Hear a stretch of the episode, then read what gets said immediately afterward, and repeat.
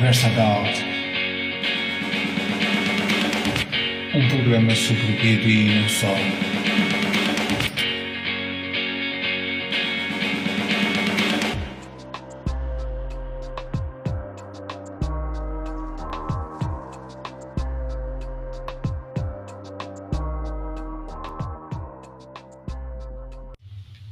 Começamos mais um episódio do nosso podcast. Desta vez o nosso convidado é o Filipe Arantes. Tudo bem, Filipe?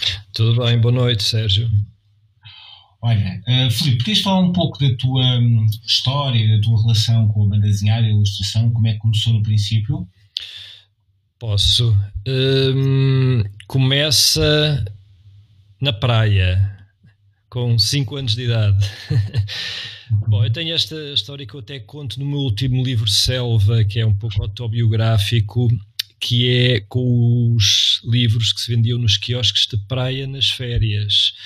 E os meus pais compravam uma saqueta de livros, em, vinham cinco livros embrulhados em plástico, numa uma, uma, saqueta de plástico, e aquilo era fantástico porque, pronto, era banda desenhada assim a, vezes cinco, portanto, eram histórias desde o Falcão, Major Alvega, algum mundo de aventuras, pronto, aquilo cabia tudo numa saqueta e, e era fantástico.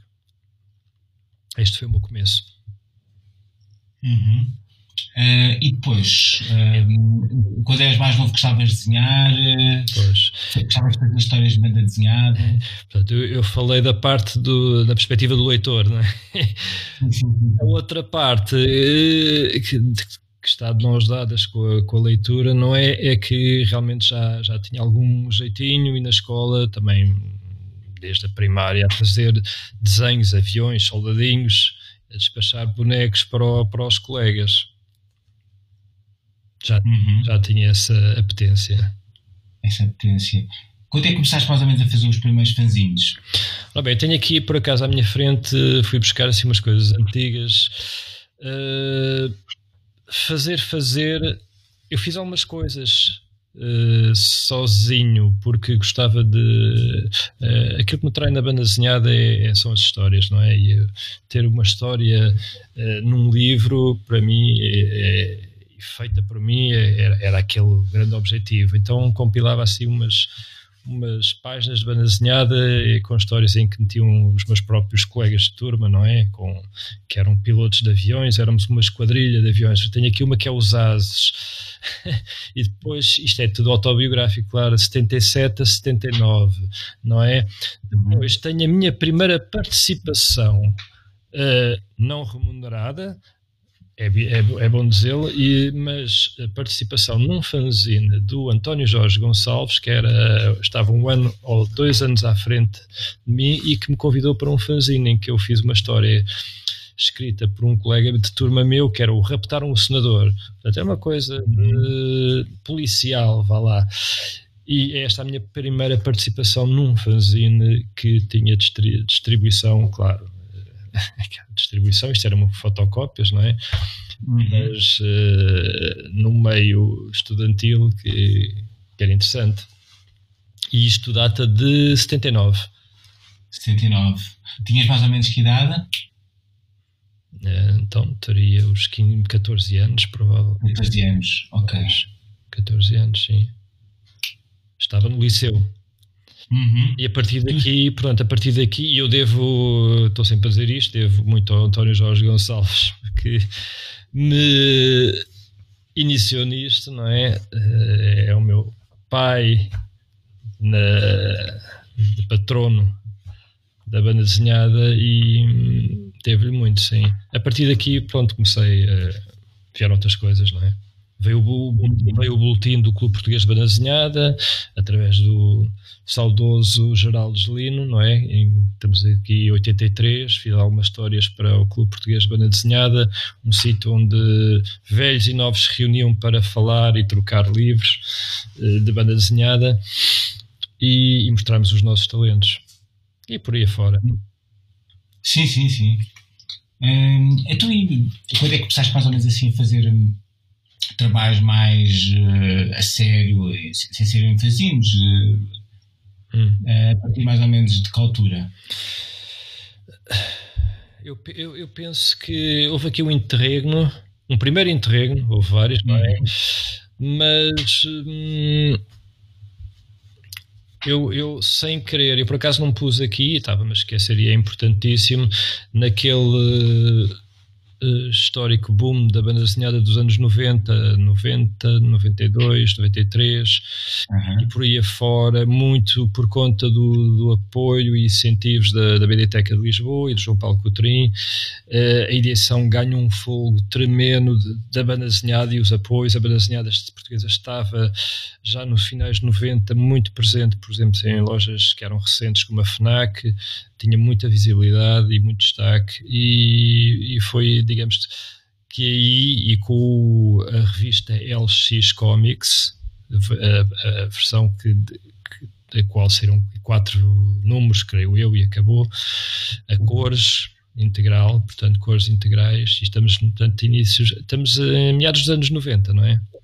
Uhum. Aí senti-me que estava realmente a fazer banda desenhada, não digo profissional, mas já Embora, eh, pronto, o LX Comics dessa, dessa geração, porque depois houve um outro LX Comic que era uma revista que era editada pela, pela biblioteca, mas dessa primeira fornada, sim, apesar de ser banda desenhada autoral, vamos lá ver, não era banda desenhada de pendor comercial nem mainstream sequer, tinha muita força e foi um momento grande da banda desenhada portuguesa. Uhum. Durou, sim, sim. Durou, durou, a biblioteca na altura deu um, um, grande incentivo. Sim, sim, sim, sim. Acho que foi importante naquela altura, uh, mas pronto, eu acho que também. Vi, pronto, a coisa esmoreceu um bocado depois.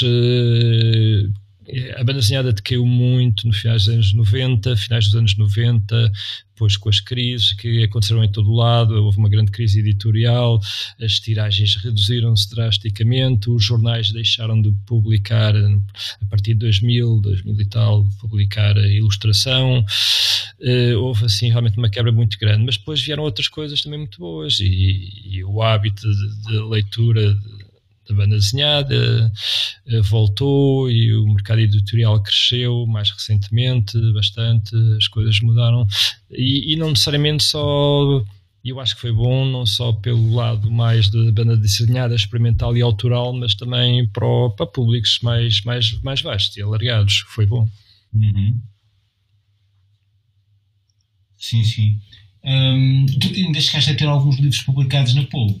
Exatamente, portanto, esse período corresponde mais ou menos ali à passagem dos 90 para 2000, em que logo a seguir eu editar a história de Lisboa consigo ter uma bolsa, uma primeira bolsa instituída de banda que foi depois interrompida, mas voltou entretanto, um apoio à, à escrita à escrita e que e engloba também a, a vertente da banda desenhada, com, portanto, com o projeto do, do Diário de Capa, que é uma adaptação do, do, do Rolo Brandão, como eu já tinha dito, entretanto, editada pela Polvo, não é? E depois uns, uns pequenos, umas pequenas histórias também na, na Polvo, que estava a editar muita coisa na altura.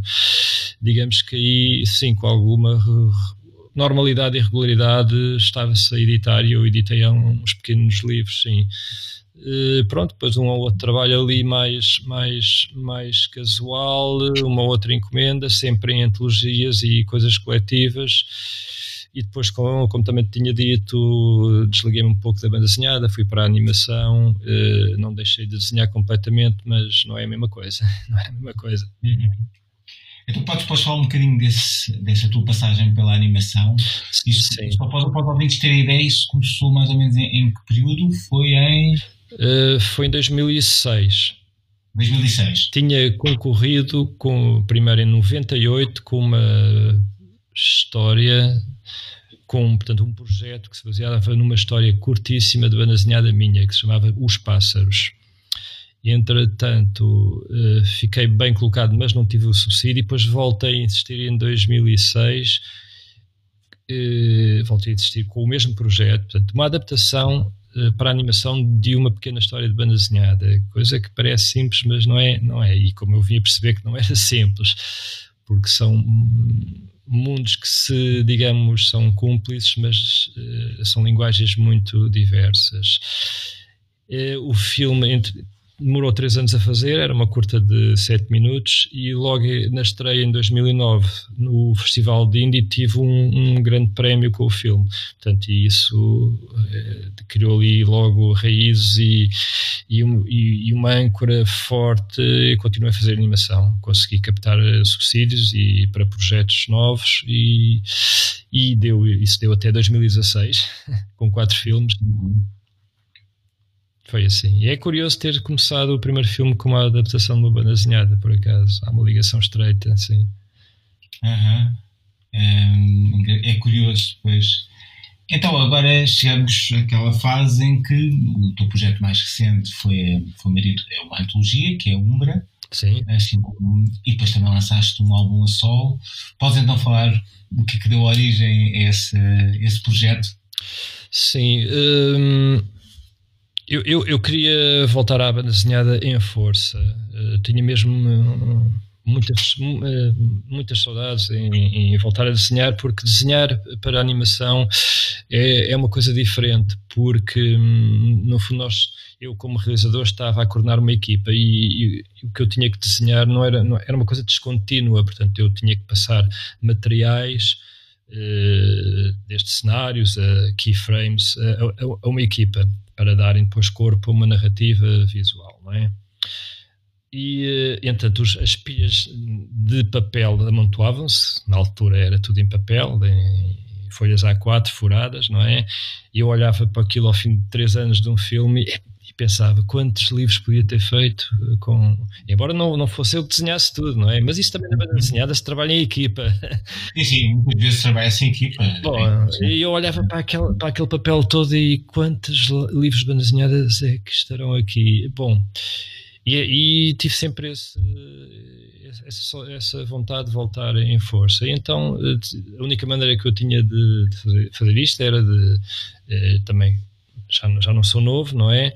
E para me agarrar a isto, e também porque hum, não tinha propriamente, talvez, uh, não sei como dizer isto, mas andar atrás de editores com, com, com desenhos para, olha, edita-me isto e estou com esta ideia, não sei o quê. Então achei, uh, eu também mudei, saí de Lisboa, para, fui para um sítio mais pacato, onde montei um estúdio, não sei o quê. Vamos, vamos pensar em abrir um, negócio de banda desenhada e para me dedicar, para me prender a isto e me obrigar a trabalhar.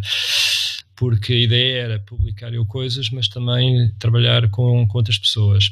A ideia a âncora da, da, editora era uma antologia, portanto, um, de ficção científica, mas não só, mas histórias negras, weird fiction, distopias, não é? Que foi também uma temática que me atraiu desde, desde novo, não é? Uh, todo esse imaginário, eu, eu, cresci com a televisão, não é? A televisão dos anos 70, faltava era ficção científica e, e filmes preto e branco, americanos e até russos depois, e coisas mais estranhas a seguir ao 25 de Abril. Bom, e queria muito fazer uma revista, mas a revista não é um modelo que é, é muito arriscado e tem historial de um mau historial em Portugal recente, não é? Em termos do passado recente. Bom, então pensa-se uma antologia, livro com lombada, mas coletivo. Entretanto, tinha outro livro que foi produto de uma bolsa que estava a trabalhar, o Selva, e que com um forcing grande, porque as coisas estavam a coincidir em termos de, do tempo, consegui tê-lo para, para a abertura da, do Festival da Amadora, consegui ter os dois. Portanto, um, um, um, dia a seguir ao outro, portanto, foi, foi fantástico e assim, portanto, abri com dois títulos do editor e correu muito bem o festival. Sim, acabou por, por eh, ser, ser, ser positivo eh, de serem apresentados os dois. Um, houve uma abordagem um, em termos de aposta do, a, a, preto e branco ou futuramente a Umbra poderá editar um, a cores? Esteticamente, eu pensei numa coisa uh, low profile, preto e branco. Uh, não digo o fanzine, não digo hum, a edição alternativa, independente, barata. Havia esse imaginário. mas hum, havia também esse lado estético, não é? Querer insistir no preto e branco, não é? Começar por aí, ver uh, dessa, dessa possibilidade. Eu sei que não é, portanto, não é, não é fácil, não é? Vender a preto e branco, uh, há, há que tem que se justificar isso, não é? Mas gosto muito do trabalho de, de mancha de, e, e tinha a ver um bocado a própria a própria editora Umbra, não é? Leva-nos um bocado para aí. Mas futuramente não, não, não ponho de parte a ideia de, de, de publicar a cores. A cores, sim, sim, sim. sim. É, é, até por uma questão económica, Logo, evidentemente, também. a preto e branco está mais barato, claro. Também, mas há coisas que, que têm que ser a preto e branco e há coisas que têm que ser a cores, eh, e não, às vezes não é são, são opções estéticas também, não é? Depende do trabalho. Uh, mas não ponho de parte desde logo a ideia de futuramente publicar eh, coisas a cores, ou, ou mesmo a duas cores, que, uhum. é, que é uma coisa que tem, nos remete também para um imaginário mais vintage e, e, retro, que tem um bocado a ver com, com este com este hum, estas temáticas, não é? Sim, sim. Um, e agora, quando é que vai ser o próximo número da, da Umbra? Nós, ok, sem revelar completamente uh, alinhamentos e autores, mas, uh, há um que já se sabe, não é? Porque isso foi anunciado e houve, houve um cartaz a, a circular na, logo, desde, logo na Amadora, que é o Jorge Coelho, com uma, uma história. Uh, posso revelar aqui que teremos um autor estrangeiro uh, do outro lado do Atlântico, não vou dizer o nome, mas conseguimos depois de conversa e negociação tê-lo no número 2 e estamos a contá-lo tê-lo em março e eventualmente para o Coimbra BD, se ela acontecer, se o festival acontecer, não é? Penso que sim, uhum. que irá acontecer. Portanto, será, terá um capa a cores, 112 eh, páginas. Uh, não digo que sejam cinco histórias, porque a história deste estrangeiro são logo 50 páginas, mas digo-vos que é, portanto, é um autor uh, já já com alguma implantação, implantação na, no meio. Uhum. Curioso. Fica aqui o ficção científica, ficção científica pura e dura. Ok. Um, a, a, ideia de, de, do lançamento da Umbra seria um número por ano ou dois por, por ano? Pronto, uh, vamos lá ver. O que me dirás, Sérgio? Eu que editei agora um em novembro e quero editar outro em março. Uh, três por ano? uh, vamos ter ser um bocadinho mais uh, modestos, talvez dois. Uh, dois, dois. Vamos, vamos, vamos pelo menos prometer os dois. Sim. Uh, portanto, não, não, não, tem, não, não, não, não está definido uma, não, uma data não, não. fixa, mas há, há a volta disso. Portanto, será sempre vários números por ano. Não, sim, sim. dois, três, pronto. Também com a Tendo em conta que depois há, há, há, novelas gráficas e outros livros que eu que, que quererei editar e, portanto, não, não estaremos só. Hum, hum, portanto, só com, com, com, a revista, não é? Portanto, haverá outras coisas, não é? Uhum. E depois tem tudo a ver também com festivais e com, com agendas e com os lançamentos também se passam um bocadito por aí, não é? Ah, só para acrescentar que, portanto, isto é, portanto, são tiragens já de algum. Não são astronómicas, mas a Umbra tem uma tiragem de 800 exemplares, o Selva são 500 exemplares e temos distribuição nacional. Neste sim, sim, já, um, relativamente considerável. Há uns anos atrás, quando era diferente, mas atualmente já é um número. Pois, pois, pois, claro. Hum, e então, e pronto, já, já, já sei que estás a, a, pensar a lançar um, os próximos números um, e projetos a solo, estás a pensar fazer um, um outro álbum depois do, do Selva? Eh, sim, sim.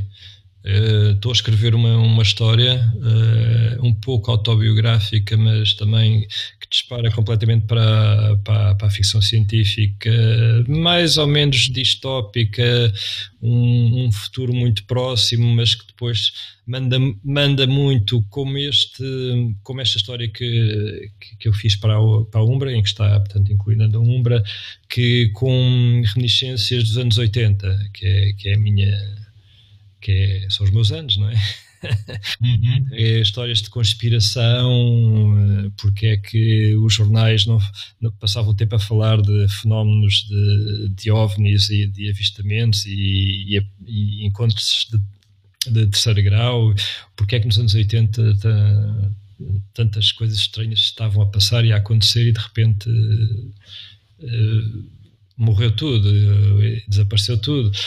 Uh, tenho, portanto, estou a escrever uma história que faz uma ponte entre os anos 80 e um futuro próximo. E, um, e tenho outro projeto com o Pedro Moura, que é, que é parte integrante e importante da, da Umbra, que senta o redator e, e o autor de alguns dos argumentos. Temos um projeto à volta de uma ilha do Índico, do Pacífico, do Pacífico, e de um arquiteto é uma história que ainda vamos ver como vamos desenvolver aquilo, para com que tamanho, em que formato, álbum, mas será para álbum, penso eu. Uhum. Seria, portanto. Pois. Um, mas pronto, olha, para, para os ouvintes que não conhecem bem o teu estilo de, de desenho, um, ou, ou, mesmo podias talvez eh, exemplificar um pouquinho como é que é o teu método de trabalho quando, quando estás a trabalhar na desenhada? Uh, eu posso logo à partida por falar nestes dois, uh, destas duas histórias que fiz, tanto para a Umbra Antologia como para, para o Selva.